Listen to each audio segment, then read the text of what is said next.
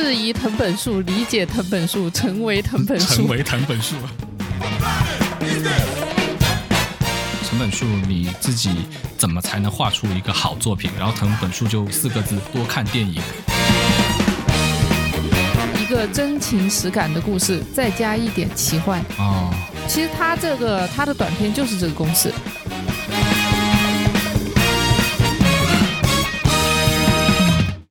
大家好，这里是我爱司机，我是金仔，我是鳄鱼小宝，我是小胡军。哎，又到了我们三个人一起来聊作品的时间了。上一期呢，我们聊了当红的作品《间谍过家家》，然后这一期呢，我们来聊另外一个当红漫画家的作品。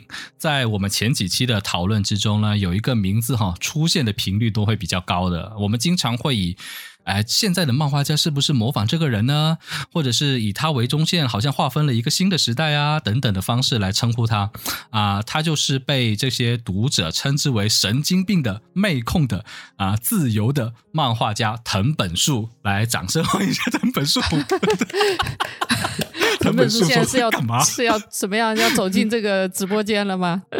对，说到说到藤本树，他有很多的一些标签哈。那怎么才能一眼认出是藤本树的作品呢？有时候我们甚至不用看过漫画，我们只需要说一两个台词就可以认出是藤本树。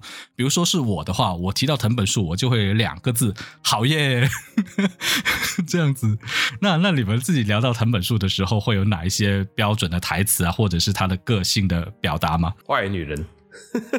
坏女人，马奇马小姐，我想当你的狗。没有，他设计出了一个新的的一一个审美体系，就是坏女人是怎么样的概念？对，很有魅力的女性角色，确实是是。我觉得马奇马是近年来我最惊喜的女性角色之一，她确实突破了传统少年漫画里面女性是工具人的这种制式。她是电锯人第一部主线剧情的发动机啊！这个世界的。应该说不叫这个世界，它不是，它是电刺这个世界的设计者。哦，也是，也是，对。她也比较有自我表达方式，自我的那种性格在里面。像你刚才说的传统的女性漫画角色，我再想一想，好像我看过的少年漫画，很多的女生大多数都是成为一个辅助或者是一个背景工具人。工具人是对，其实哪怕是就是女性作为反派 boss 吧，也没有马奇马那么有个性、多面性、多元性。对对对对，所以为什么说坏女人成为了一个嗯，对一一个很标签性的一个词嘛？看来马马奇马。对小胡的影响蛮大的。你说起马奇马的时候，脸上都会洋洋溢着某种奇怪的笑容。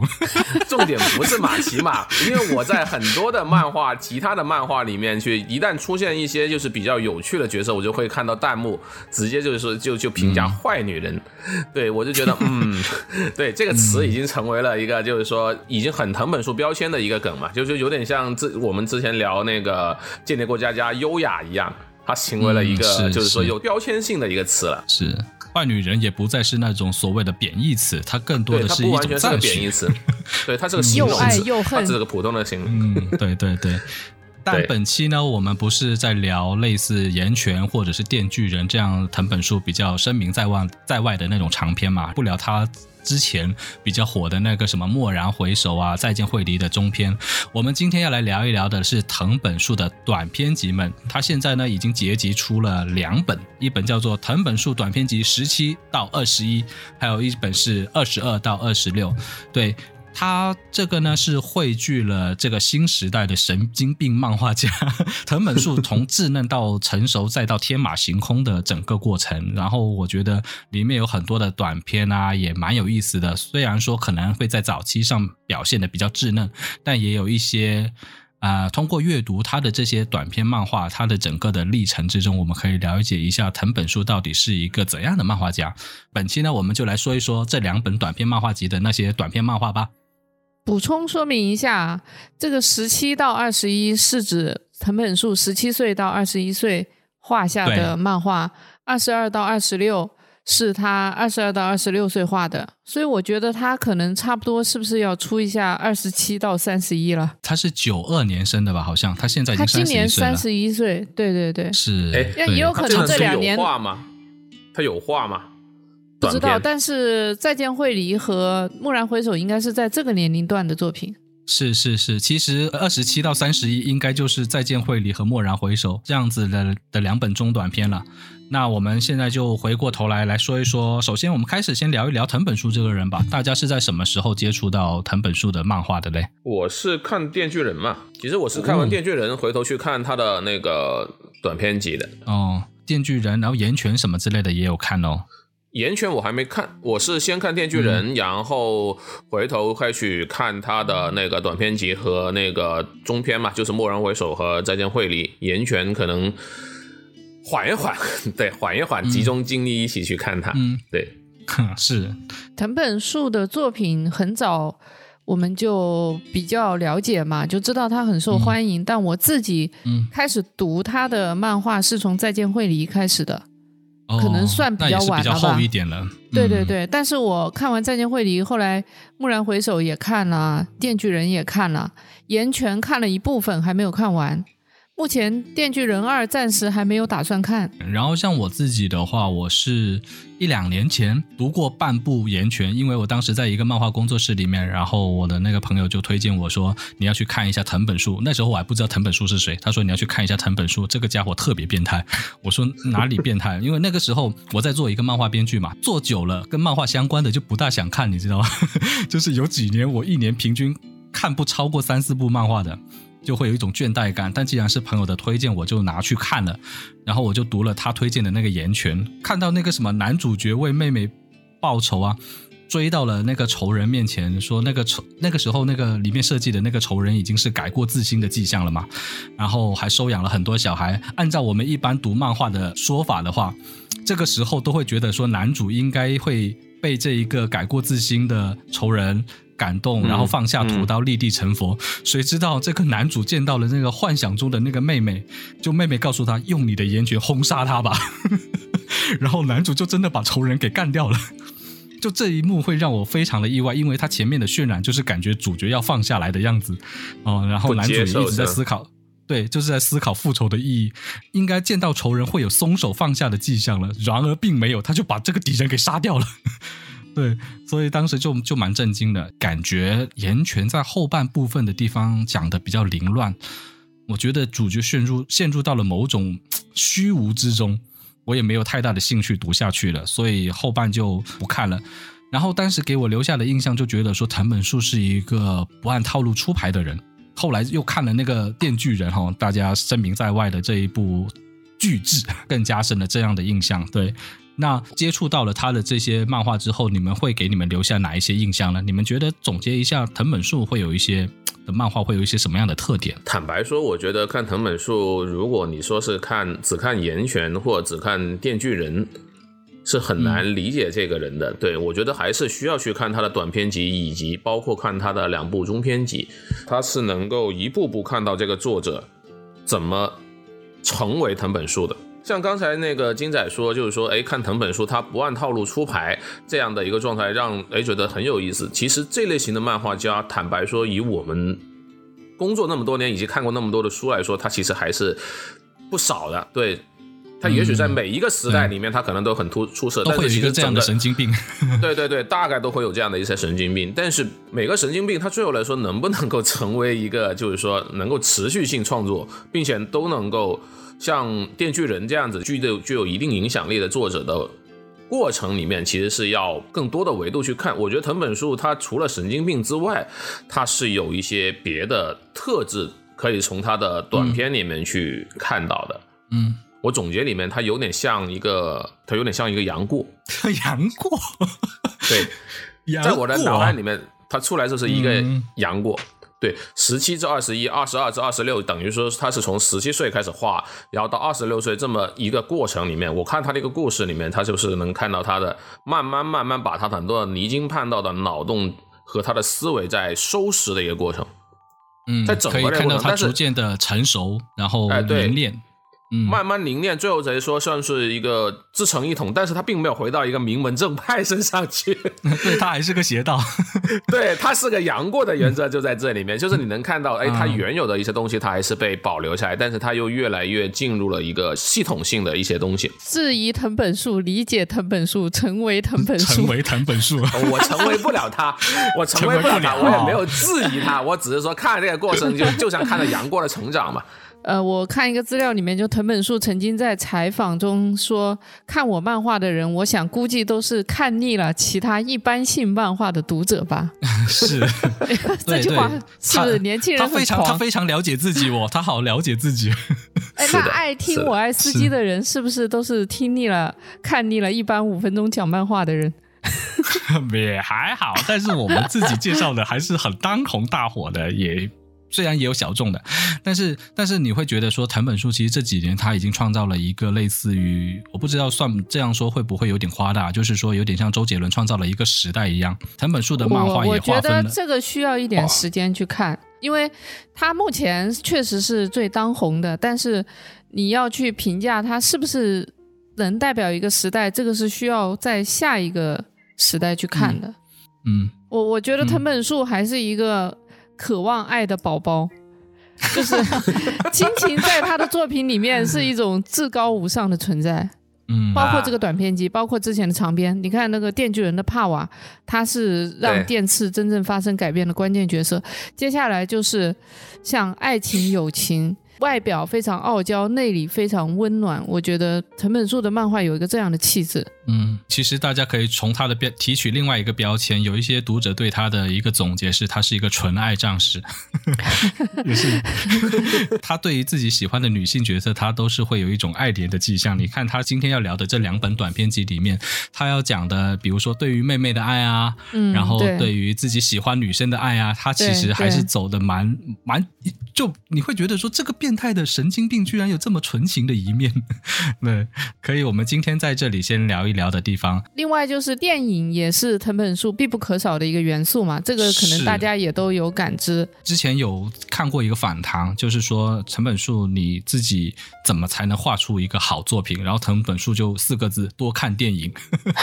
对，对，是的。虽然藤本树的很多访谈都是呃纯口嗨啊，或者是完全没有任何呃，可能就是当下。随口胡诌的，但我觉得电影对他的影响也蛮大的。你他自己也承认受到了很多 cult 电影的影响，因为我自己我自己本身也是那种 B 级片、R 级片的爱好者。我在看《电锯人》还有《岩泉》的时候，看到那些血肉横飞啊，而且又有想象力的那种肢解的画面，我都会觉得他一定是受到了很多那种。暴力尺度确实是比较比较那个，是他暴力的来，又特别有想象力。是，这也是他的一个蛮蛮特别的一个标签。然后我们今天要讨论的这两本短篇集哈，每一本都是他的五年汇总。你看，十七、二十一就是这五年他创作的东西，然后二十二到二十六又是他这五年，也许真的说不定，像你刚才说的，二十七到三十，真的会有二十七到三十，又有一个新的五年，可能我们到明年或者后年就可以看到了。我觉得我们现在可以来聊一聊，说一个初印象吧。大家对这两本短篇集有一个怎样的初印象了？你身为一个编辑，你如果收到了像他的十七岁投稿的这一个短篇的话，叫什么？在庭院里曾经有两只鸡，你们会不会收？这这部作品让我陷入沉思，因为我在沉思的就是我收不收这个作品。他这个应该当时是投的一个新人奖，你应该说你给不给他奖？嗯，真不好说。可能我们三个就是那种三三个末流编辑，然后放过了这个天才般的分数。之前讲过，就是说。从事过那个某某知名大奖的征稿那么多年，和当过那么多年评委，其实这类型的作品里面是会能看到的。所以宝宝刚才说的很犹豫的地方就在这里面。其实我们会真正发现，对一些脑洞和商业之间它是不平衡的一个状态。他这个作品当时也是落选的，落选了之后被他的编辑从落选的稿件里面找出来，剪出来。而他的编辑当时也是一个新编辑，可能啊，就是一些嗯比较好的作者，他也拿不到手，他就从落选的稿子里面去找这种他自己觉得还蛮不错的沙子里淘金子的样子。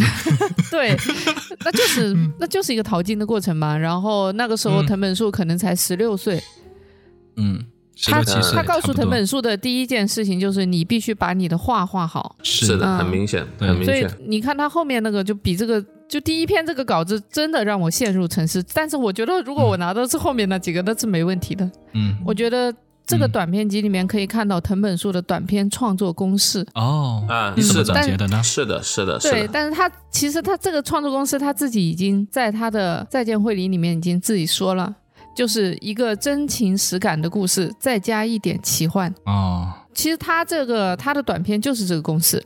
但我自己说完，就是明明是脑洞大开的短篇故事集，为什么我们要描述成公式这么无聊？我我自己总结一下，就是说我我会在这两本短篇集里，可以从第一篇看到他的最后，呃，第二本的最后一篇，你会看到他的一个成长。是很明显的，不吹不黑的说，这两本的质量哦是非常起伏不定的，尤其是第一本，它里面无论在分镜还是故事表达是非常稚嫩的。我自己在在那个什么一些别的评价，很多一些他的可能死忠粉丝吧，啊、会评价说哇这本书太牛逼了，脑洞这么厉害。我在想，假如他不是藤本树，把它当成一个不知名的作者，你看他的作品的时候，你能预测到他将来会是藤本树吗？我觉得这个也很难。如果只是无聊的话，想看脑洞大开的有趣的故事，看藤本树这个短片集还是蛮有趣的。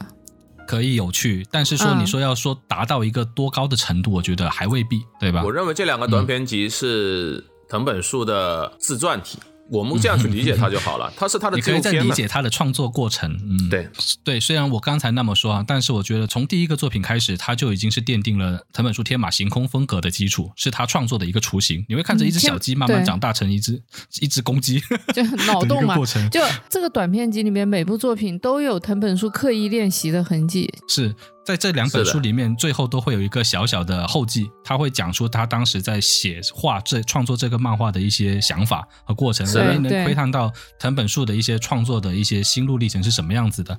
具体到每个故事有不同的讨论的点，然后今天我们就聊聊这些故事的读后感。现在我们首先要讨论的第一个故事就是十七到二十一这里面啊、呃四个短篇集的第一个故事，就是在庭院里曾经有两只鸡。这里是讲的是说一个外星人哈已经占领了地球，然后人类呢已经是快要绝种了。啊、在外星的外星人的学校里面呢，有两个人类，看样子是一男一女两个高中生。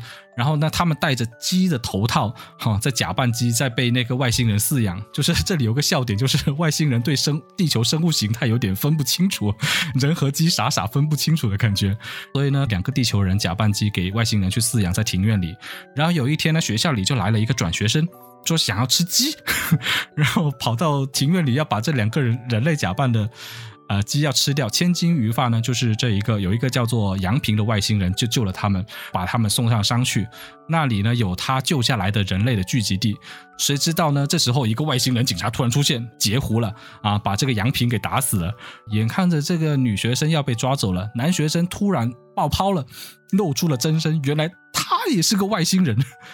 甚至是这个女生的仇人，他吃掉过女生的家人朋友。他为什么会假扮地球人呢？是因为这个外星人想知道哈，站在人类的立场，看被外星人吃掉是一种什么样的感觉，于是才假扮人类陪在女生的身边。女生看到身边的这个地球人，这个好这个男朋友居然是个外星人，就吓得逃走了，只留下这一个外星人和这个外星警察在互相对决。故事的最后就是告诉你说，人类还是灭亡了。但是呢，通过这个故事，我们希望有人知道，曾经有一个这个外星人和地球人共处，以及庭院有两只鸡的故事。它其实就是抛梗嘛，它就是抛一个那个那个鸡其实是外星人这个梗。故事是没有打分镜草稿的，直接拿钢笔就开始画的。对对对。一般我们在画画的时候，比如说在作画的时候，都会先打草分，然后做分镜研究，然后最后再上呃呃上线稿啊等等的这些，最后给它做成一个成品。但是当时藤本树在做这个时候，他应该也是没经验，直接就，这样上手了。他他都不知道需要做这些事情。嗯对，藤本树在画这个作品的时候是个十七岁，而且他是个很典型的，他不是从画开始进入故事的一个人，他是从故事进入画的一个状态。我十几岁也开始有有有有尝试过写小说啊，对我觉得很很像一个十几岁的小孩子，他对于一些故事的一种追求吧，在这个年纪多少有一点想要去换位思考的一种状态。对，人类和牛羊也有什么区别嘛？对，不能吃猫，不能吃狗一样。对，他就把人类社会的东西当外星人化以后，他变成怎么样的一个思考？他其实在设定这样的一个场景。嗯，我自己看的时候，我会觉得说，哇，真的是新人嘛。诶，我觉得故事你是要越写才越知道怎么去编排故事的。哎，他一看就知道是一开始还没学会怎么去讲故事，所以呢，他的视点是没有章法的，胡乱切换的。你看一开始哦，你以为是那个主角人外星人杨平，他就是说他自己在保护那两个半成机的人类，你以为他是主角，不是说突然之间又转扮成了那个假扮人类男学生的优斗。然后接下来又切到了那个女学生亚美，最后呢又把视角又变成了那个露出真身的外星人，就里面你分不清这个故事的主角是谁，就是他很随心所欲的，哎，我感觉他就是意识流的这样，我要把一个有不断反转的故事，有很多梗的故事给讲出来。有人去采访他们说说你在画这个庭院里有两只鸡，你有什么样的呃想法？他说没有，我只是想把我只是想把它画出来而已，我就是纯靠直觉的把它画出来，所以他这个时候还是一个呃。故事的初学者，然后他就靠着直觉说：“我应该怎么去讲？”然后就把它讲出来了。你刚才说他这个作品应该是落选的，是吧？去投稿啊，落选，但是还是被编辑给留留留下来，然后就觉得说：“哎，这个家伙也许可以搞一点什么事情。”虽然落选了，但人被捞出来了嘛。其实还是一个稚嫩的作品，但是你能看到他有很多的一种尝试，而且我看了一下他的后记，他说。他也很直言不讳的说，这是他第一次漂亮的画成原稿，非常花时间。我记得我没有画分镜稿，就直接从描线开始画了。这是让我学到很多的作品，让他初次知道了漫画是这样子的一个起点。那好，我们下面就是进入第二个故事，叫做佐佐木同学阻止了纸弹。啊，这一个故事，这个故事我挺喜欢的。对，你喜欢哈？我可以先在在讲故事之前，我可以讲一下说这一部作品哈。得到了那个增田信助的评价。增田信助就是那个搞笑漫画《日和》的作者。然后他当时说看到这个佐佐木停下了子弹，呃，挡住了子弹这个作品啊，他说身上藤本树这个人迟早有一天能画出大热的作品。他到底讲一个什么故事呢？就是说这个男主角佐佐木他暗恋老师。啊，然后有一天呢，教室里跑进了一个歹徒，意图对这个老师图谋不轨，想要做爱做的事。然后佐佐木呢，为了老师出头，然后这个歹徒就朝佐佐木开枪。千钧一发之际，佐佐木居然接住了那个子弹。大家震惊的同时呢，佐佐木对歹徒开了一顿嘴炮，说我来自未来。未来的你过得特别好，没有必要因为现在糟糕的境况去做傻事，然后成功的唬住了歹徒，这个事件就过去了。而佐佐木能这么做呢，是因为他觉得是老师教育他时带给他的力量，他觉得他老师就是神。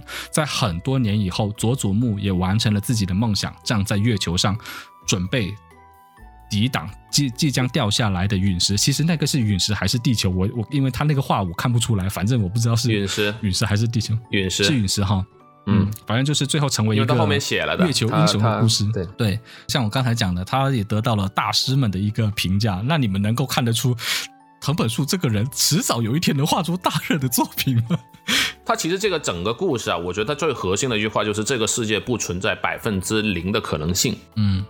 对他这句话其实是非常鸡汤的一个主题，他其实是很多人可能都会讲，但是在这里面，用一种很反反套路的方式把它讲出来。其实像刚刚沈那那那个点，不是这个男生觉得老师是神，是老师这样跟他说的。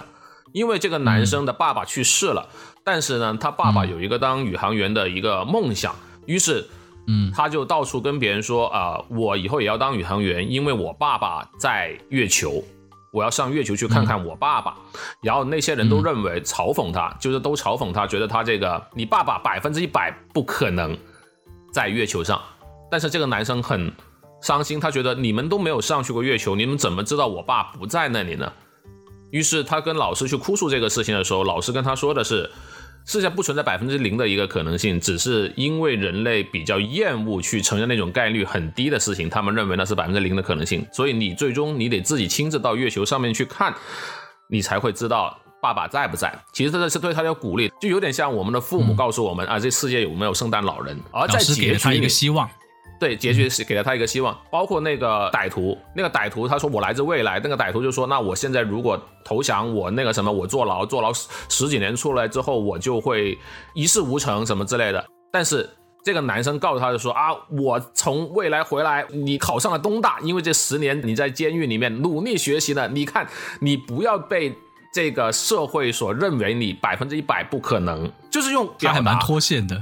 啊，对，很脱线的方式去表达了一个就是很鸡汤的故事。我觉得这点上是藤本树在这个故事里面比《庭院里两只鸡》表达的更好的地方。但是我觉得最好玩的是在最后那一刻，最后那一刻他登上了月球，月球上给他老师打电话。当时我接触子弹那个事儿，不是我自己的能力，应该是老师你其实确确实实就是个神吧。嗯，对，而老师并没有否认这件事儿。对，这个地方是，对，说不定是真的呢。就是他的把世界上不存在百分之零的可能性这件事情，已经贯彻到底了。所以为什么前面我说他其实，对他把很多的那个电影的那种，就到最后突然间给你一个底的兜底的一个反转，前面一个很小很小的、很浅显的小伏笔，你到最后会发现它的有意思的地方。我自己也是觉得还蛮有趣的。刚才其实也讲到了嘛。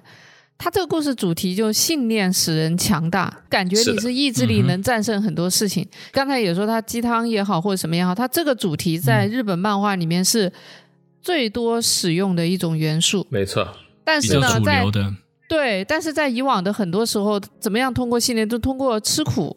锻炼我自己，我要吃很多苦，或者是讲很多大道理的方式。其实这个里面那个佐佐木，对，为那个川口老师去接那个子弹，和星矢为了这个雅典娜爆发小宇宙有什么本质的区别吗？就是都是为了别人去突破自己的极限嘛。对，就跟那个灌篮高手去打球也都是这样子的。但是新瓶装旧酒这个事情，这只新瓶是什么样是很重要的。藤本树就是这个新瓶子。他会用一种让在读者看来无法拒绝的动机，就是刚才你说的，我不能让这个歹徒对我的老师去做一些我不能接受的他爱做的事情，对吧？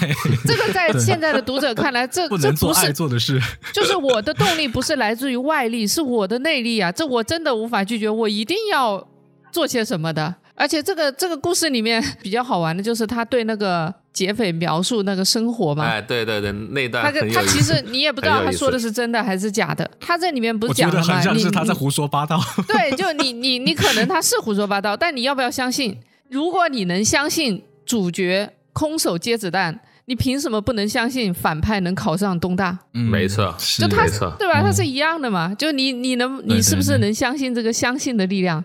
金仔要不要相信我们这个小播客 有有一天成为顶流？相信相信的力量，相信。对，突然之间对我发出了一个灵魂拷问，这不江东明吗？但我但我觉得他这一个故事哈，你其实对比起我们刚才讲的他的第一个创作的故事，你会感觉到他的进步之大，就是突飞猛进，真的，而且他画的也比那个什么两只鸡正常太多了。正常来说，虽然说里面还有很多的那种划分的稚嫩啊，然后人体比例不对啊，然后还有就是这个分镜也是有点，有时候会出现一些乱七八糟的一些迹象。但是整体来说的话，你你如果你不对比，你不知道；你一对比，你会感觉到，你看它这里已经有主线了，然后人物都已经是定的很好的了，大家就围绕这个主线哈，有一个主题兜底，然后等等去走到它，而不是感觉他在随心所欲之际的时候。也会很克制了一点。当然，我觉得这个漫画可以整理出很多那种正能量的主题啊，比如说相信自我啊，或者是鼓舞能给他人带来力量啊等等的这些。我们一般说他神经病嘛，但是其实他也是会着落于这些正面意义上的主题上的。所以你在看他的短篇漫画的时候，刚才讲了嘛，他的公式是一个真情实感的故事，再加一点奇幻。他这个里面就是一种真情实感。再加上里边这种你觉得不可思议的事情，是的，我蛮喜欢它里面的一些笑点的，就比如说。歹徒他冲进来要来，为什么要冲进这个教室呢？就做坏事的理由特别脱线，就是说，因为这个歹徒曾经和老师是高中同学，然后觉得是老师甩了他，他才会走上人生的低对对低谷。但关键是老师对这个人完全没有印象啊！就 这种事情很多啊，这在社会上不是比比皆是吗？对对对，这藤本树对于人和人的关系，或者说，我觉得对人性的理解，他还是。有的对啊，他那个时候才才十七八岁吧，就能想到这么一点了。就是这种说人的那种妄想啊，会导致的一些悲剧啊等等。其实包括在后面的他的很多年以后，他创作的这个呃，蓦然回首，蓦然回首，他也是，他也是这个意思。跟那个京都动画事件是相关的嘛？京都动画那个事件不就是一个这样子的一个？对对对对，对你你就会想到说，哇，原来在他很年轻的时候，他已经看见了这一点，就是人不能太因幻幻想，然后做一些破坏的事情。是我想想，我十七八岁我在想什么？我可能在四处找 A 片吧。你你在，所以你也能带入这个角色啊，他这里面的这个理由。嗯，是 这个。那好了，那其实我们可以看到，第二篇开始他就已经是在进步了，然后接下来就是到了第三篇哦，这个十七到二十一里面的第三个漫画叫做《恋爱是盲目的》。我觉得这个是一个蛮漫才 feel 的一个短篇漫画，很很适合做情景喜剧。呃，恋爱加喜剧，我我也很喜欢这个。它里面讲的是说，这个学长要转学。然后离开前呢，他打算要跟这个女主告白。他每次要下定决心说我要告白的时候，已经什么事情都不能阻止我的时候，就会有一个人出面 出现打断他的告白。啊，比如说老师要让他留在学校办事啊，又比如说抢劫犯突然出现说你给钱啦，然后或者是外星人出现在他面前说我要来毁灭地球了等等。他其实做的有点像我们做一个相声还是做喜剧经常会用到的一个技法，有点像说三翻四抖。就是那种不停的抖包袱，不停的升级，一个 game 点不断的升级，不停的啊去抖包袱，然后到最后学长终于告白了，然后整个世界也明亮了，收束，就要告诉你，恋爱是盲目的，但恋爱也能拯救世界，这样的一个给我感觉是很漫才、很情景喜剧的爱情短剧吧。他这故事很像高桥，对，很像高桥留美子。对我又不得不提高桥的出道作。我觉得一定要有一期要来讲高桥留美子。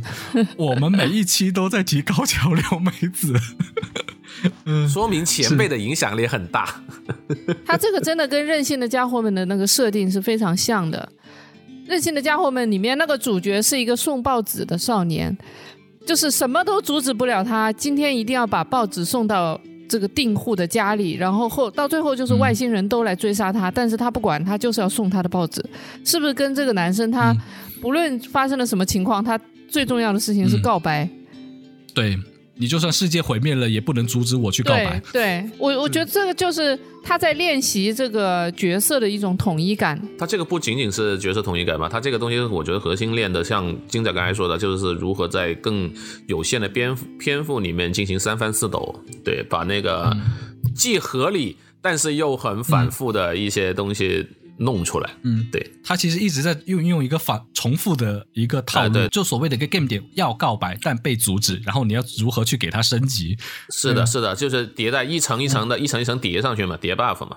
嗯，是你会看到越来越夸张、越来越莫名其妙的事情。我觉得这个故事哦，超适合去给一年一度喜剧大赛去演的。就是你要，我是我是这，这个 不就是那个什么舞台是怎么样？嗯，对，这个东西不就是那个土豆和那个吕岩他们演那个呃父亲的葬礼吗？对，就付账嘛，就是来的人越来越夸张了，犯人嘛，土星，朋友是土星，这个小品很推荐大家去看一下，超搞笑，真的，而且脑洞大开，这个是有趣哈。你你如果是打发时间，我是觉得你打发时间看一看还是蛮 OK 的啊。但我觉得，但是金仔是一个追求高级层次、就高级精神层次的人，是吧？没有，我也是屎尿屁那一挂的。但我就是觉得说，可能因为它里面比较制式化吧，就是我觉得他这个应该是他自己，你可以他自己在尝试，对他自己在尝试一种模式嘛啊，一种模式。然后他他后记也说了嘛，说说我在画这部作品的时候，编辑部就告诉我应该要减少页数。然后这么一想，我觉得自己至今所画的漫画都是把在十六页里面能做的事用三十一页来画。这篇作品被 Jump SQ 编辑评价为十六页就能画完，非要画成三十一页。对啊，是这样是这样子嘛？其实就是如何有技巧的水时长。但他也不能说水啊，创作就是这样一种创作一种。但如果你如果你这个水时长水的够够够够厉害的话，那么它也会成为一个很精彩的故事嘛。重点是看你怎么去讲述。弹幕或者说一些就是小说评论里面，作者有件事情，他只要。按正常人的方式做了，这个故事就结束了。他偏偏就是不按正常的方式做，所以这个故事才能够成立出来。他就像开端嘛。他就这样的一个 一一一个东西，就是说开端不就是十分钟的事情吗？他讲了整整多长时间的一个剧情？恋爱使人 盲目是一个典型的纯爱战士漫画，是是是非常纯爱战士。你像像刚才讲过的嘛，那他其实为了要告白，整个世界我都不要了。你甚至能感觉到某种日文配音口雷瓦的阿德肉什么之类的那种。气息，那好吧，那我们进入到下一个故事。下一个故事叫做《刺客》哦。相对来说，我先说一下我自己的观感，就是我觉得这个故事可能会比较一般。他讲一个少女杀手啊，她接受到了一个任务，要杀死这个雇主。然而这个雇主呢是个吸血鬼，他怎么杀都杀不死。这个少女刺客呢，发现自己爱上了吸血鬼啊，向他主动告白，却被这个吸血鬼给拒绝了。他说：“你这个是感冒啊，你要去医院看看。”然后少女呢就真的去医院看看了，谁知道。碰上了被那些警察的围堵，在电视上看到这则新闻的吸血鬼呢，就意识到自己对这个少女刺客好像有点意思哦，于是去到医院救下了奄奄一息的这个女杀手，并吸血让少女成为了他的同类，然后两个人从此快乐的生活在一起啊，是一个寻找同类的故事吧？我觉得你们各位是怎么看的呢？我觉得这也是一个纯爱故事。对，这也是个，它就是一个很浪漫的先刀后糖的一个普通的恋爱故事，然后再加一点点奇幻，是是，对，果然就是有点奇幻。对呀，对呀，是这样的。就我们所有的故事的套路，真的就是照你这个。但是这个故事跟前面不一样的地方，就是这个故事开始比较注重刻画人物了。就是按时间时间轴来说，它前面三个故事，它其实都是在讲故事本身嘛。但这个故事，它其实更偏向于哎，这个陆九这个女生的性。性格设定是有很多漫画家是一开始他画成什么样，那可能随着他的技艺进步，可能会越画越好，但是他的风格你会比较固定。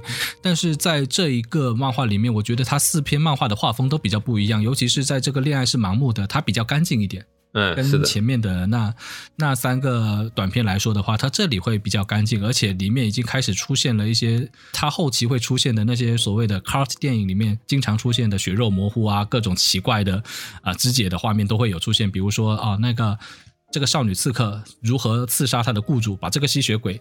杀掉它里面有几个场景，其实还是蛮那种像电影里面的那种血肉横飞的啊什么之类的都有。但其实总体来说的话，这个刺客还是一个比较工整但纯爱，但对我来说有点无聊的故事。在第一本十七到二十一里面算是一个摸索阶段。对，在我们在进入到下一本二十二到二十六的时候，你会感感觉到藤本树的进步。他这个时候已经开始去画岩泉，开始在画电锯人了。长篇因为是一个长期的那种创作嘛，所以一定会给他的整个创作的画面啊，还有讲故事的能力啊，给他带来很多的影响啊，然后也会带来很大的进步。所以它里面有两三个故事在后期在网络上也引起了很多的讨论，在这个二十二到二十六里面也收录了。啊，四个短篇故事，其中他最后的这个妹妹的姐姐，当时在我们这个互呃社交平台上啊，也引起很大的一番讨论的。我也是在那个时候看到说，哇，这个叫藤本树的人怎么会画出这样子一个奇怪的东西出来？我没看过别人讨论，待会你可以讲一讲，就是别人对他的一个当时的热议是什么东西啊？嗯，等一下我们可以讲一讲。对我来说，印象最深刻的。四篇漫画可以往后放，这个后记我真的是醉了。就这个金仔当时可以先讲一下后记，对，就金仔当时。不，这本书是你帮我们在那个广州的方所里面买的吗？然后买回来一段时间我没看，就某一天的下午，我随手就翻开了这本短篇集，然后就先翻到了这个后记，我就开始看。看完我当时你当时在群里面也说我不懂，但我表示很震撼。我我当时就一个感想，神经病啊，真的是。他这个后记里面。说他二十四岁的时候，他和他的女朋友一起住在外面嘛，就也不缺吃也不缺穿，反正虽然他觉得他很穷，但是确实不缺吃不缺穿，而且他们两个还一起养了一只那个一条那个清江鱼。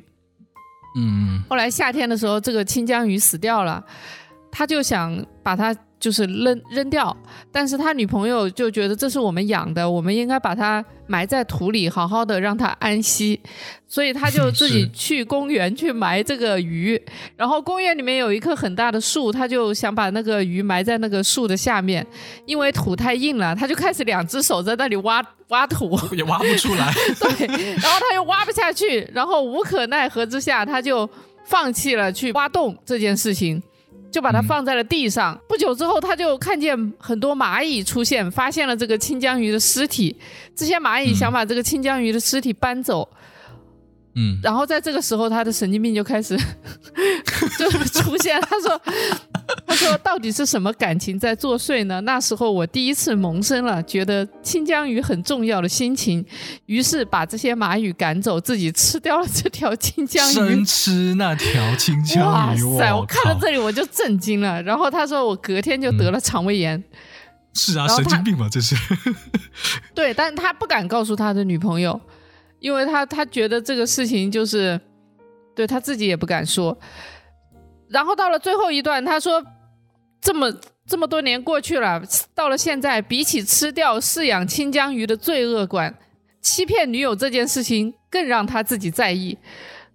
就是 重点到底是什么？你吃掉了自己养的鱼，但是你现在更在意的是你没有把这件事情告诉你的女朋友。而且他前面那个那一本短片集里面不是说那个刺客陆九是在他发高烧三十九度的时候画的分镜吗？他说他想看看这个时候画分镜会有什么效果。所以他就画了那个刺客陆九，然后他说我在肠胃炎的时候也画过，后来被编辑毙掉了。我当时就在想，不会是你吃掉了那条清江鱼之后的肠胃炎 画的漫画吧？清江鱼之画，他的脑回路有时候也是蛮特别的。藤本树，我觉得他自己能够受到很多人的追捧，不仅仅是因为他的作品，而且是他自己在作为一个人本身，他也有蛮多。可以吐槽的点，一一个被蚂蚁抬了半天的一条鱼，它坐在那里把它吃掉了，而且这是他自己养的鱼，就我真的无法理解这件事情。你要想一想，他自己做到了更多一些奇葩的事呢，就比如说他自己当时对自己说：“我不出道就去死。”他下过这样的豪言豪豪言壮语，这还有比如说推特，他用自己小学三年级的妹妹的口吻去发推特，然后这个事情也懵懵。他说他的同学画的很好嘛，他说四年内要是不能比这些人画的更好，我就把他们都杀了。是，幸好他去画了漫画，而不是去做一些乱七八糟的事情，对吧？我们以前认为的作者都埋在后面的，对于普通读者来说，鸟山明是一个什么样的人？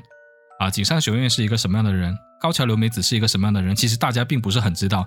但是呢，大家谈起藤本树的时候，多多少少会知道他的一些比较脑回路奇特、离经叛道的一些行为。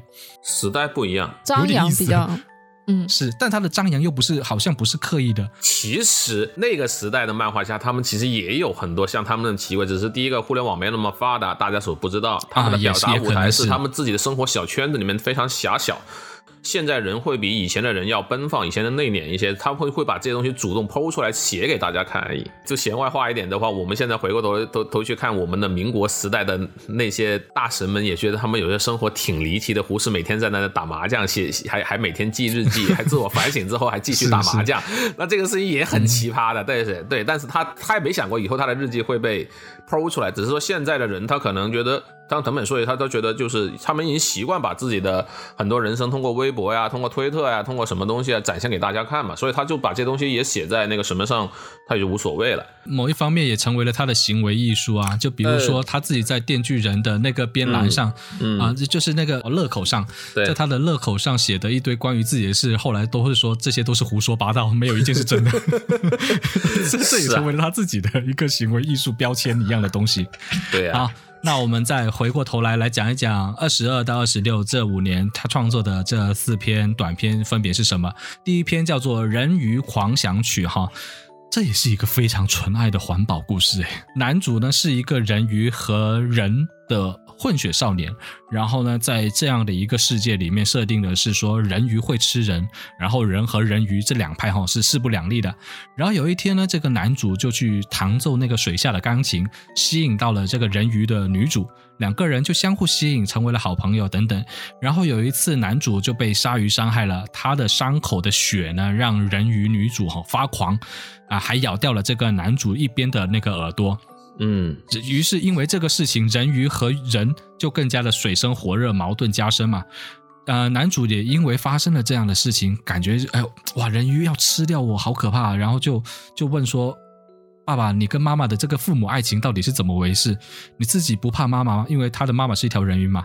然后他爸爸就说，爸爸也怕被吃掉啊，但因为妈妈美丽的笑容，那么被吃掉也无妨。于是呢，男主就勇敢的去找回了女主，然后在海底继续弹钢琴啊，琴声不仅打动了女主，还打动了周围的那些人鱼的同类。后来就这些人鱼就跟男主快乐的生活在一起，反正。就真的是一个非常纯爱、非常环保的一个故事，好像在很多漫画都能看到这种故事的影子哦。其实我 我感觉二十二到二十六整个故事都很普通，但是它在普通里面有一种不知怎么形容这个点，就是有点像什么呢？提出我的公式了，加一点奇幻是吧？对，就是宝宝宝刚才说那公式，但是他驾驭的更好，他会驾驭的更好。而且你刚才说那个人鱼这个爱你。害怕被你吃掉，但是又很享受这种跟你这种危险共存的那种爱情的那种甜蜜感。他其实是否代表着他本人对爱情想触碰一下，但是又很害怕？爱是快乐而危险的东西。对你，你知道我看这个人鱼狂想曲的时候，我大脑里就一直只有一点迷思。嗯。就为什么这个深海里人鱼村里面的人鱼们全部都要穿水手服？我就从头到尾我都在想这件事情。是美少女鱼吧？对，应该是这样的一个物种。但是藤本树他自己也在后记里面说了嘛，说他为什么会画一个这样子不像藤本树的作品呢？对对对对，是因为这个编辑说说你藤本树不会画普通的故事这种画。然后他自己就不爽了，说：“哼，我怎么不会画？”于是画了一个这样的故事。是的，现在重新看也一样，觉得这真的是一个普通的故事。他自己都吐槽自己。对啊，我觉得这个能够体现出藤本树他的不服输的一个心情在这里面。嗯嗯，对，而且他这一个这一个漫画里面，他自己画的这些人物也也还蛮少女的，就是有一种刻意少女漫画的感觉。哎，是的，是的，包括这个男主角，对，你看他前面的那些，这不是少女漫画，这就是南宁。我我要说这个水手服，如果我们上点这种，就是一个南宁视角的作品，所以它没有什么太大的价值，所以就是个普通的漫画。那反正接下来我们就来到了这本短篇集第二个故事，叫做《醒来后变成女生的病》，也是一个蛮有梗的。虽然说这个梗应该是被很多漫画也用烂了，就是说一对学生情侣，然后男主男生呢就比较生性懦弱，呃，有一天醒来呢就发现。自己变成了美少女，因为自己变成了美少女，还引来了班上的同学的嘲笑和霸凌。这时候，男主女友的哥哥，其实这个男主我要不要改换叫女主？哎，算了，还是叫男主好了。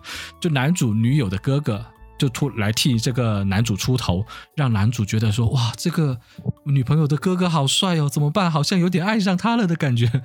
后来就跟这个女朋友表坦白自己的心路历程，说：啊，我我是喜欢你的，但是你哥哥。也很帅，我好像有一点少女心萌动的感觉，然后女友就受不了啦，就要把男主给按倒，说我们两个人来做爱做的事情吧。这个时候哥哥就进来了，见到眼前的状况，忍不住就喷了鼻血。女友感觉有点啊羞愧难当，就把男主让给了哥哥，自己跑了出去。然后这个哥哥也蛮搞笑的，他一边一边擦着那个鼻血，一边跟男男主耍嘴炮，他就说。你是男人还是女人？是男人就追上去把我把我的妹妹追回来。于是男主就鼓足了勇气追到了女友。虽然最后男主也没有变回男生的性别了哈，也没讲，但是感觉这是一个又是一个 happy ending，其乐融融的故事。我要追回我的真爱，只不过他性别是什么样就不重要了。故事就这么结束。看我说的，把他搬上那个一年一度喜剧大赛蛮适合的。也很帅 这个醒醒来后变成女生的病。跟这个卡夫卡的《变形记》是一样的，有一点。他的经典小说《变形记》开头嘛，他开篇第一句话就是：“一天早晨，格里高尔·穆姆沙从不安的睡梦中醒来，发现自己从床上变成了一只大的吓人的害虫，硬如铁甲的背贴着床，他变成一只大甲虫嘛。”他是，然后这个故事就从他变成一只甲虫的形态开始与家人相处，然后这些人慌于适应他变成甲虫后的生活，但是呢，从来没有人去问为什么他会变成一只甲虫。他这篇漫画里面的这个主角也是这样嘛？他一觉醒来，发现自己变成了一个女生，得了一种醒来后变成女生的病。对，但是他 他的周围的人，包括我们这些读者。对于他为什么会变成女生这件事情毫不关心，就直接开始就围绕他变成女生后的一些烦恼。他既然已经变了，那就这样吧，就开始展开这个后面的故事。对，这就是一个搞笑漫画的一个强设定的存在。你看了这样，你就自自然而然的接受他要传递给你的那种信息，你不会去太认真的说是怎么样子。虽然说我在上一期我们聊《间谍过家家》的时候，我说我会很有时候会陷入到很认真，但是在读这样的一个短篇漫画，我就自然而然带入。对呀，日本不是有一套短片系列的那个叫什么日日剧系列来着？就是故事都是世界奇妙物语啊！对对对对对对，你不觉得这个故事就是特别世界奇妙物语吗？是，也是蛮世界奇妙物语的，它就蛮世界奇妙的搞笑程度又蛮适合做情景喜剧的。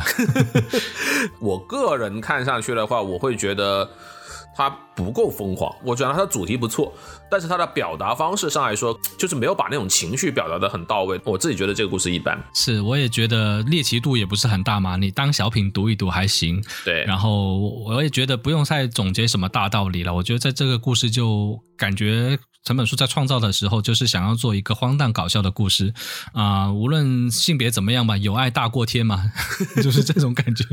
但我觉得他在这一部里面，我感觉他画风好像有点退步，哎。其实他的画风一直都蛮飘忽的，我觉得。对，蛮飘忽的。就就你看，比如说前面前面那一个啊，这个人鱼狂想曲，我觉得画的还虽然说不是很好，但就至少干净啊，而且有些表达还蛮好。这一个醒来后变成女生的兵，就用一大堆的粗线条来画，感觉他是不是在研究自己画面的一些尝试之作，一个练习做的感觉？是，我是这样子觉得。是。接下来我们讲下一个故事，叫做《预言的奈欧多》。我觉得这一个故事已经能够看到后面岩泉还有电锯人的雏形了。没错，没错。无论是风景还是画风，已经变得很相较他前面出现的那些，已经算是很精致的了。他这个预言的奈尤多讲的是一个什么故事呢？他就说这个。妹妹是不是叫纳尤多？看一下，对，妹妹是纳尤多。我觉得妹妹叫纳尤多，她是传说中的恶魔降生哈，就是被预言说会将来毁灭世界的一个人。嗯，对，头上长角，将来会毁灭世界的一个恶魔吧。然后呢，主角的妹妹不会说人话，她会讲一些听不懂，就是。听不懂的词语啊，然后很难跟人沟通。他自己还有一个魔力，而且他自己本性感觉有点人格障碍一样，喜欢残杀小动物啊。就周围的人都怕这个妹妹。他们兄妹俩的妈妈呢，就早早的过世了。父亲呢，也比较可怜，他被这个相信预言的激进分子给杀死了。所以呢，就两兄妹一直相互扶持。然后男主角就各种打工，为了照顾妹妹。但也因为妹妹古怪的个性，在生活中遭受了很多的歧视和阻碍。然后有一天醒来呢，这一个哥哥啊，就发现家里面多了一堆牲畜的尸体。很快呢，就牲畜的主人就上门来讨要公道，就说我们的我们这些猪啊，什么都被杀了，一定是你妹妹搞的事。然后男主呢，就一口咬定说是自己杀的。接着，男主就跟这一帮人出去了。回来之后就被打的一身都是伤，还晕倒在自己的妹妹面前。醒来之后呢，男主发现，哎，妹妹不在身边了。却看到她留下的纸条。你要知道，前面这个妹妹是不会讲话的，但是她居然在纸条上写着说：“你要多吃，对不起。”是一个很有逻辑的一句话。然后男主这才意识到说：“哦，原来妹妹是一直在担心自己，一直希希望说让自己多吃东西。杀牲畜呢，也是为了囤积和筹备食物而去做的。所以呢，男主就冲出去找妹妹。这个时候呢，妹妹已经是暴走了嘛。他召唤了一大堆天空飞过来的箭，要来毁灭世界。然后政府都派出。出军队要跟这个妹妹来进行一方对抗了，这个时候呢，男主就冲过来，像家长一样敲了一下这个妹妹的头，然后教训妹妹说：“你给我住手！”跟周围的人保证说一定会好好的管教他的妹妹，绝对不会让自己的妹妹毁灭世界。最后就是这个男主带着妹妹离开，和妹妹学会用纸去进行交流，然后哥哥也下定决心要当一个伟大的哥哥，让自己的妹妹好好的成长。里面的很多，包括恶魔、杀戮，还有整个的故事编排，还有他这些关于人设设定的话，你都会看到在呃电锯人和岩泉上面都会有一些痕迹在，所以我觉得这个已经是一个非常藤本树的作品了。到这一个故事的时候，对啊，它是一个典型的藤本树式的妹控妹控作品漫画，对妹控漫画，就哥哥背着妹妹那一幕，还让我想起了《鬼灭之刃》。妹妹大过天，真的是这个是被妹控拯救的世界。亲情在他的作品里面是一种至高的存在。哎，藤本树是真的有一个妹妹哈？好像是的吧？是的，是的，好像虽然说他自己在推特上用妹妹的身份发推特，但是应该是他有一个小学生妹妹啦。现现在应该按照估计，应该现在上初中了吧？应该，嗯，然后所以所以你会感觉到他自己是还蛮喜欢妹妹这样的一个存在的。你看他无论在岩泉、电锯人，还有包括在这里，都会出现一个需要被照顾的妹妹的一个啊。角色形象出来，然后藤本树在这一个比较癫狂的故事里面呢，还有一丝温情吧。就是这个妹妹虽然说沟通比较困难哈，但是妹妹说出来的话都是一些奇怪的这种奇怪的毁灭性的话，对。然后我这看这个妹妹这个故事的时候，我会想到现实中一些人格障碍的人啊，这个妹妹她还是会去关心哥哥的，但是现实中也许未必真的这样子，所以真实情况会更为残酷。如果是。碰上像妹妹这样子这种天生杀人狂、天生破坏狂，大家又会如何面对呢？我自己其实会联想到一个比较现实的问题。预言的纳尤多，他最后就也是结语嘛，就是里面写他为什么画这个作品，因为 S Q 的编辑部说了藤本树画不出有个性的角色那种这种画，于是我赌气画了这个角色。现在纳尤多是我很喜欢的角色。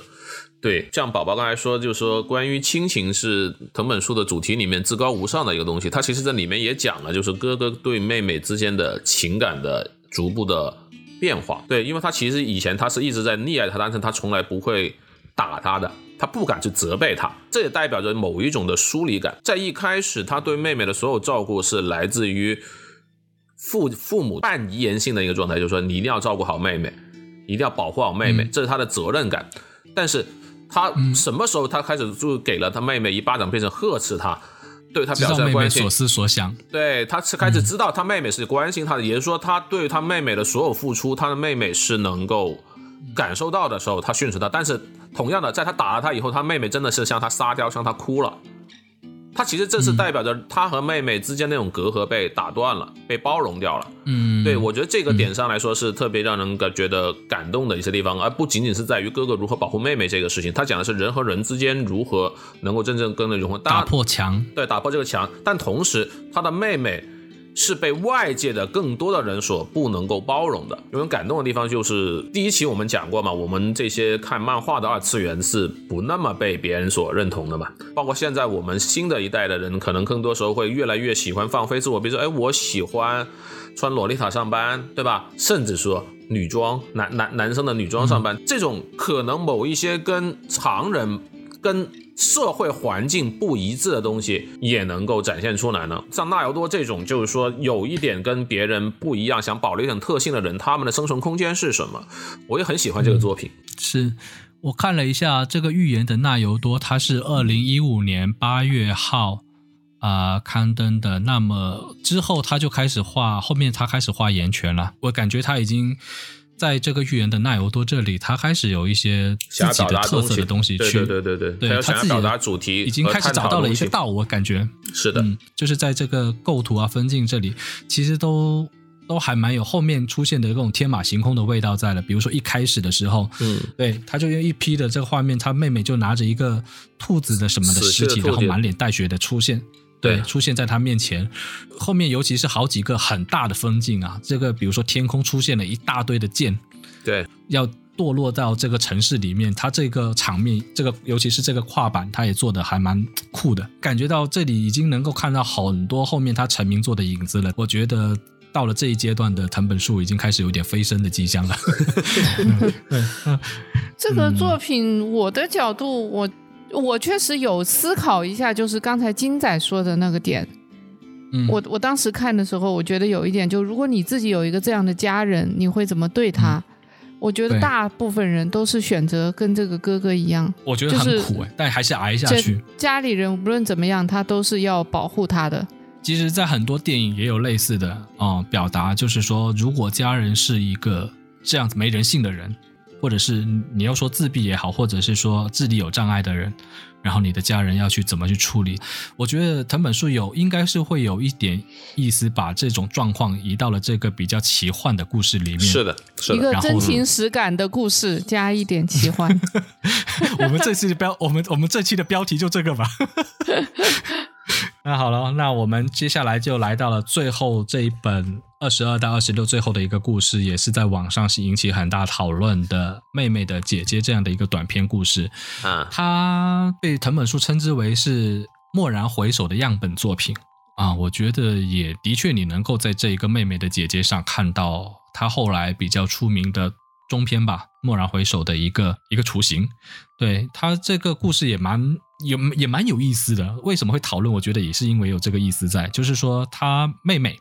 的得奖的油画呢，就挂在学校去展出了。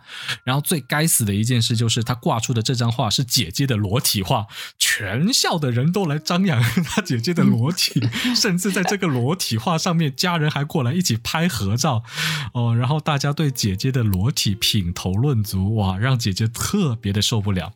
然后为了报复呢，姐姐姐就推倒了妹妹。她决定要来画妹妹的裸体去参赛，啊，那在姐姐画画的过程中，姐妹俩就展开了很久不曾有的一个真心对话啊，那就是这个妹妹从小就羡慕姐姐，是姐姐的跟屁虫，然后一直跟在她的身后，但是妹妹的天赋越来越高。甚至就画画的天赋越来越高，甚至超越了姐姐，让姐姐自己很嫉妒，受不了。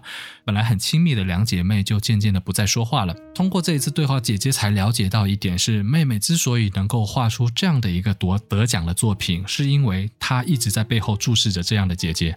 姐姐呢，知道了这个一这一层意思之后，为此努力的去练习，经过了苦练，终于用自己的裸体拿奖，把那一幅挂在学校的 的那一幅自己的裸体给替换掉，挂上了。自己那个裸体画，姐妹的复仇都是用画裸体画挂在学校上面，这放在我们国内的学校是完全不可想象的。我听说这本书现在也要引进了，我有点好奇，最后这个故事它会呈现成什么样子？因为是对啊，就是它原作的画面还是很冲击的，整版整版的裸体画。就是他之前去画妹妹的裸体，他是想报复的。最后挂上去那张裸体是他的自画像。我很好奇的就是宝宝怎么看这个作品？对他确实跟《蓦然回首》有很相似的一个地方。我我会很喜欢的原则就是在，其实这个作品很疯狂。一开始就是一张关于裸体啊，全家人去拍照，逼着他的 那个 对，逼着他的那个妹妹脱光衣服去去去也当他的反裸裸裸体照。对啊，我的感觉就有点像看《大话西游》周星驰，对吧？一个凄美的爱情故事，西游这都可以搬出来了。是的，这是一个很凄美的爱情故事，但细节里全是打雷了、落雨了、要收衣服了和欧尼 u 就你这种矛盾情绪在这里面互相冲突的，它是这样的一个点。对，就那个藤本树。以前他可能画的漫画可能就是晃晃悠悠骑着这个自行车在山上，他骑着晃晃悠悠，随时像摔倒一样。但是到这个作品里面，他感觉就是他开着辆 A 一八六，你看他在秋名山上高速冲下来，但是他很稳，他没有完全的放飞自我，他还是在一个轨道上面在摇晃。它是一个姐妹竞争嘛，但其实妹妹是一直渴望成为姐姐的，因为她画的这幅画的主题，老师跟跟姐姐后来讲了。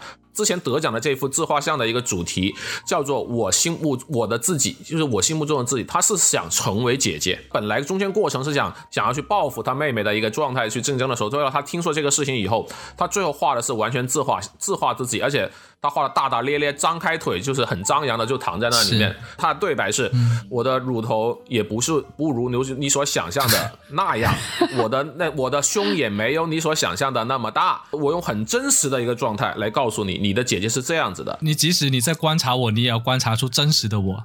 然后姐姐把真实的自己袒露在妹妹面前。对对对对对，意思就是说，你你以前所想象的只是你想象中的你的姐姐，但真实你的姐姐是这样子。她是回到这样的一个很有意思的点，比较喜欢这个故事也是在这个地方。妹妹的姐姐这个故事是整本这两本短篇集里没有奇幻元素的。对，但是到了《蓦然回首》里面，他就在这个故事上又加了一点奇幻元素。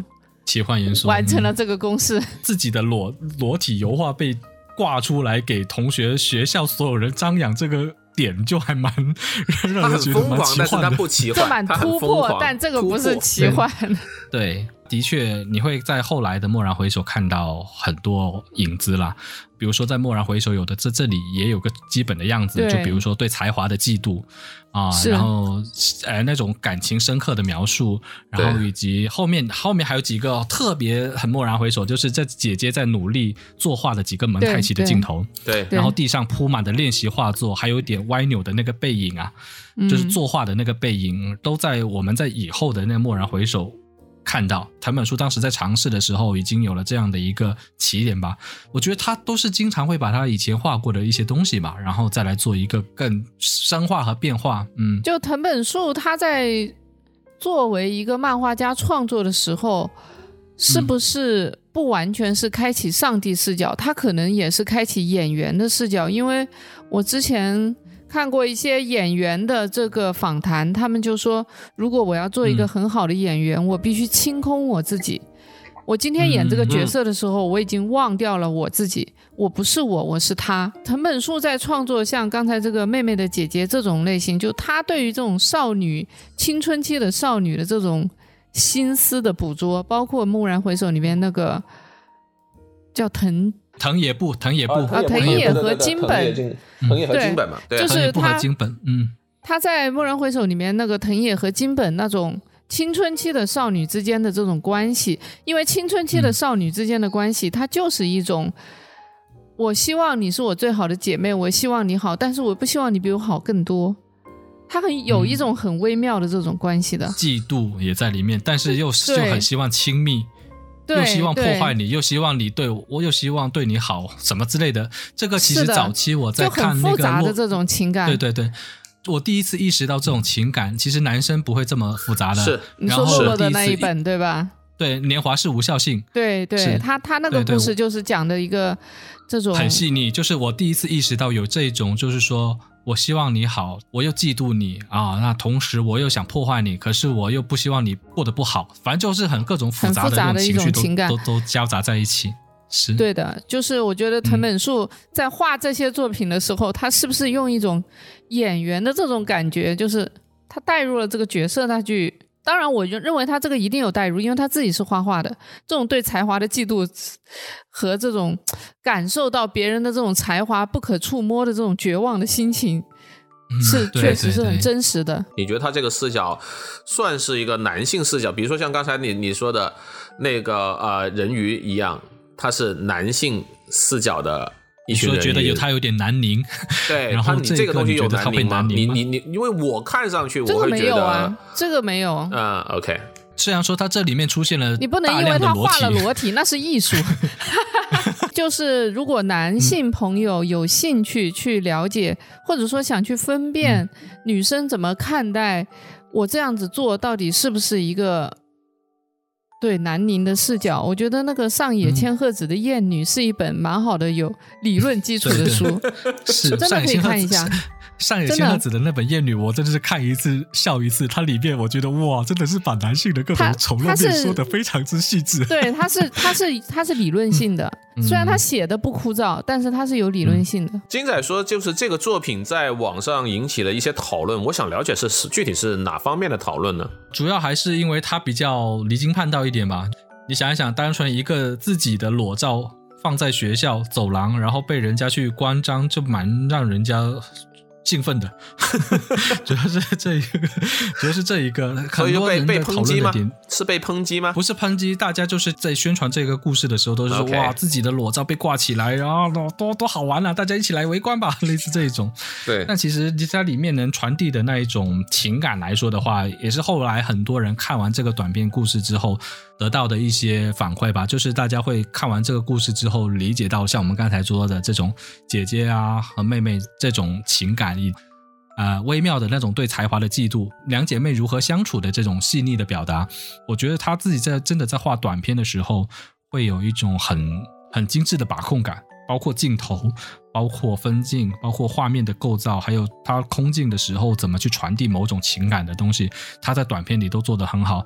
藤本树现在很受欢迎嘛，我就看看网上的用户看他这些短片会有什么样的一些发言，嗯，他们都讲的发言呢？他说：“荒诞奇妙的剧情和平凡生活的小小感动，嗯嗯，还有一种这种对奇妙的孤独的浪漫。然后有的就说浪漫又奇幻，荒诞也好，感动也好，总会让人发自内心的笑出来。与其说是反套路，不如说想象力拔群，有常识但跳出常识创作，并能收获读者的共情。”嗯，还还有读者说，不知道为什么藤本树的漫画除了《电锯人》，我都把它当成一种艺术品去看待。我觉得这个可能是夸张了一点，但是可能表达他们对他的一种。真实的这种感情吧。我以前去上上过一段时间，就是在北影里面上进修课嘛。对，当时跟很多做多做创作的人去聊，就是一个故事的结构，甚至说 storyboard 电影怎么做的时候，当时我们就有一个结论，就是说，所有做这个行业的人以后看电影都是都会失去乐趣，因为你很清楚的知道一部电影，一部优秀的电影，它下一个镜头它会是什么。会是什么样子？对，没有超出你的想象，没有超出我们想象，因为我们已经把它全部变成类型化，什么恐怖片应该是怎么做的，那个什么片应该怎么做的，喜剧片怎么做的，几分钟之后的就就显得连我儿子现在都知道，他一定会先遇到一个小波折，然后挑战他成功，然后好像以为能成功了，结果大掉下去，然后结尾就抽回来，就你你已经对他没有预期。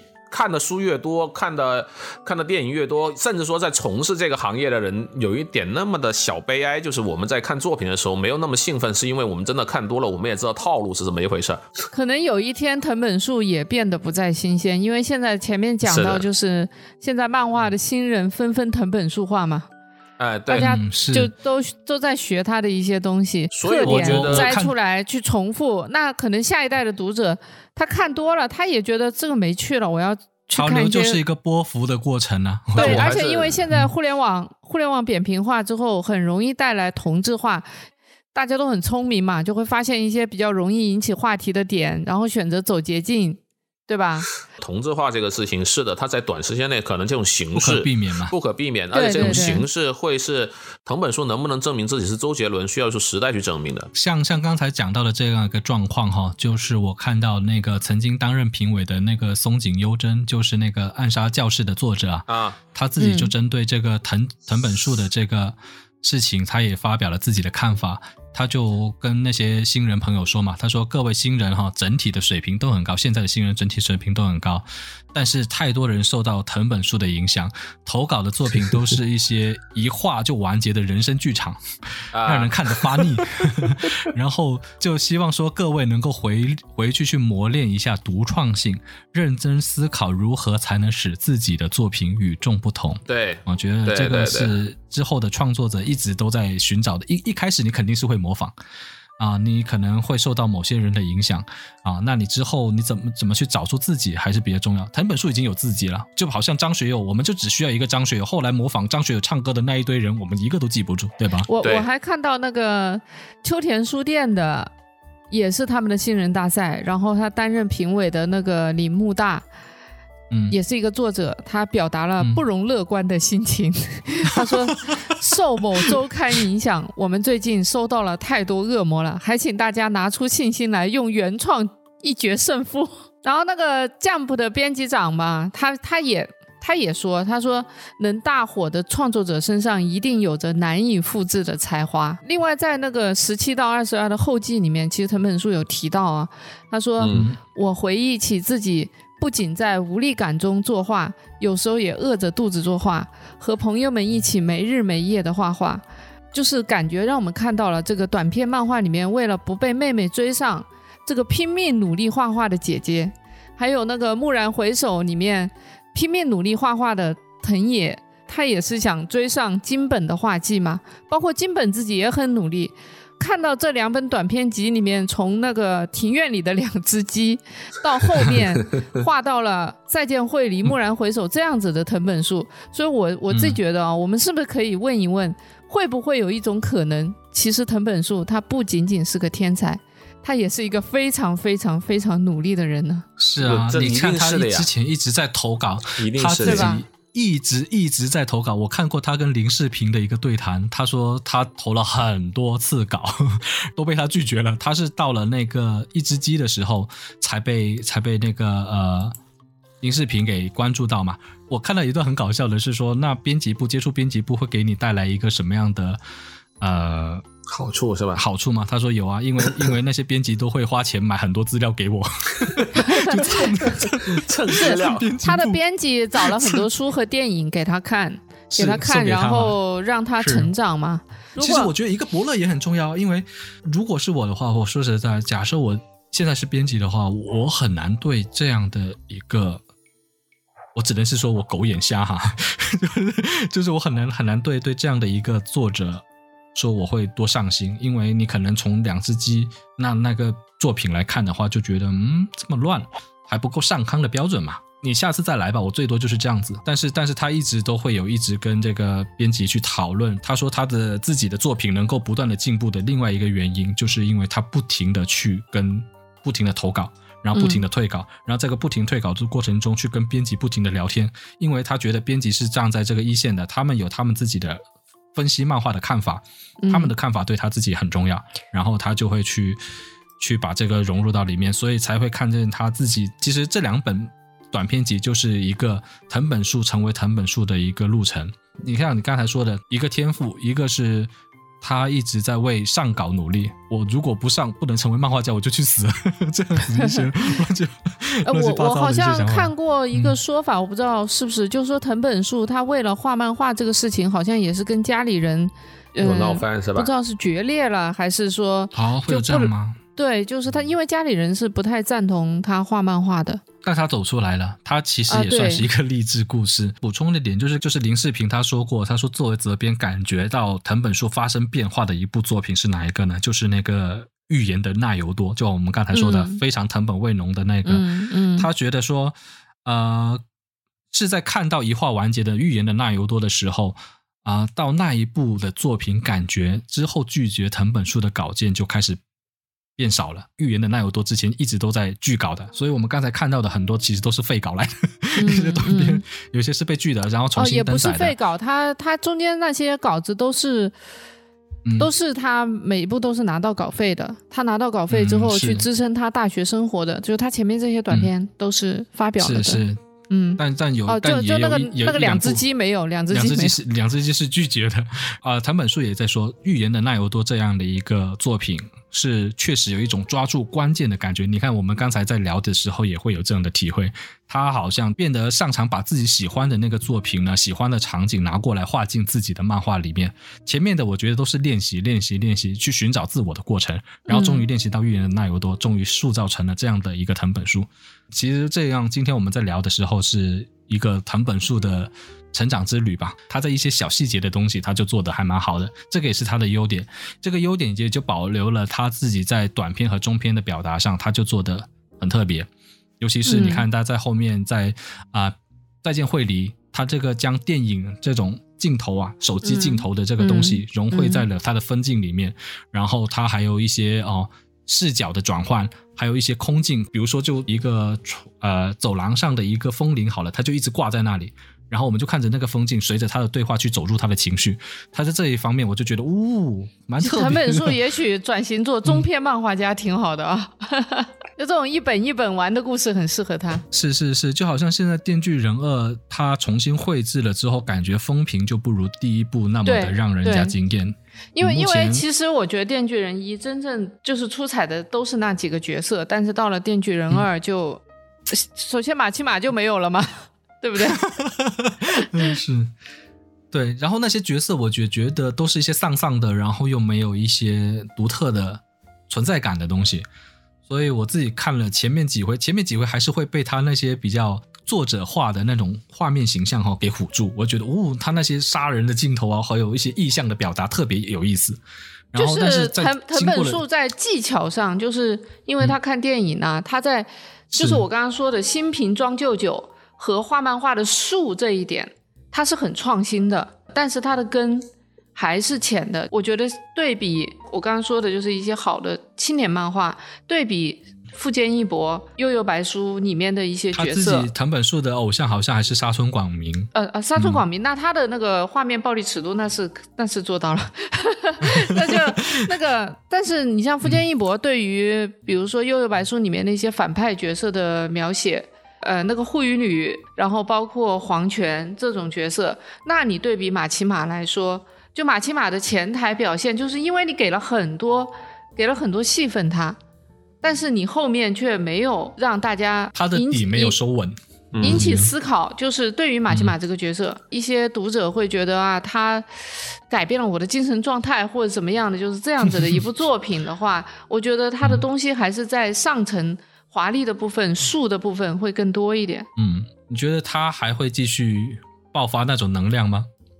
因为我现在看到《电锯人二》，感觉他好像可能目前的一个状态，可能也是在一个调整期吧。我觉得他还还算年轻，在漫画街、漫画家这个领域里面，因为其实任何一个三十一岁，对任何一个创作者，他要创作一个东西，其实还是跟他肚子里面有多少料是有关系的。一个做长篇和做中篇，它是完两种完全不一样的一个创作方式。有很多人在中篇里面他能做得出，就就因为他的篇幅有限，他收得住，就是一个短。跑运动员和一个长跑运动员他是不一样的，就是目前来说，他肯定还是说他有很强的一个爆发力和潜在实力，但是他在长篇上的证明自己，严格意义上说，我看过的只有就是《电锯人》这一部长篇。但我觉得一个成熟的漫画家，一个真正优秀的一个漫画家，他不止一部长篇，但是走到后面能怎么样，我们暂时还不知道。期待一下吧，对我期待一下他下一步东西他是怎么做这个事儿。也许也许在《电锯人二》之后还有一个新的调整呢。对，对他自己来说，他得找到一个新的模式呗。对，看我们今天的这两本这个短篇集，然后再结合他之后画的长篇啊，还有中篇，其实你会感觉到他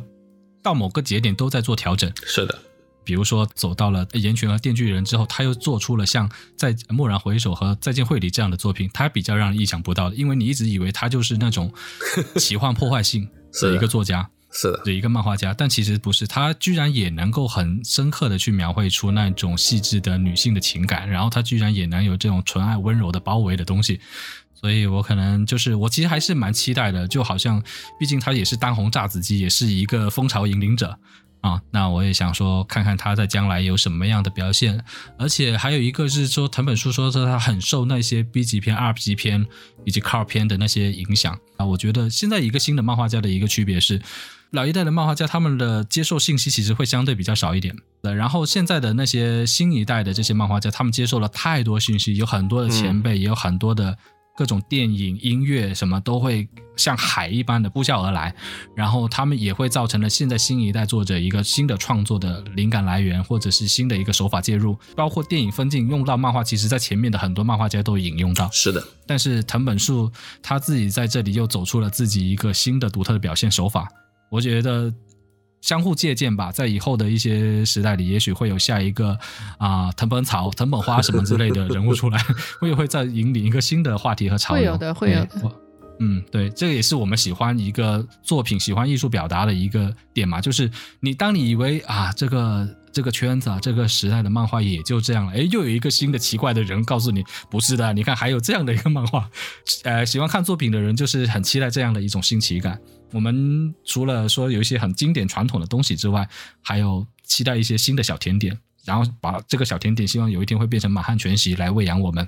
作为读者的快乐就是在这里，读到有趣的作品。那反正反正有爱大过天就是了，这个就是我们今天的一个总结。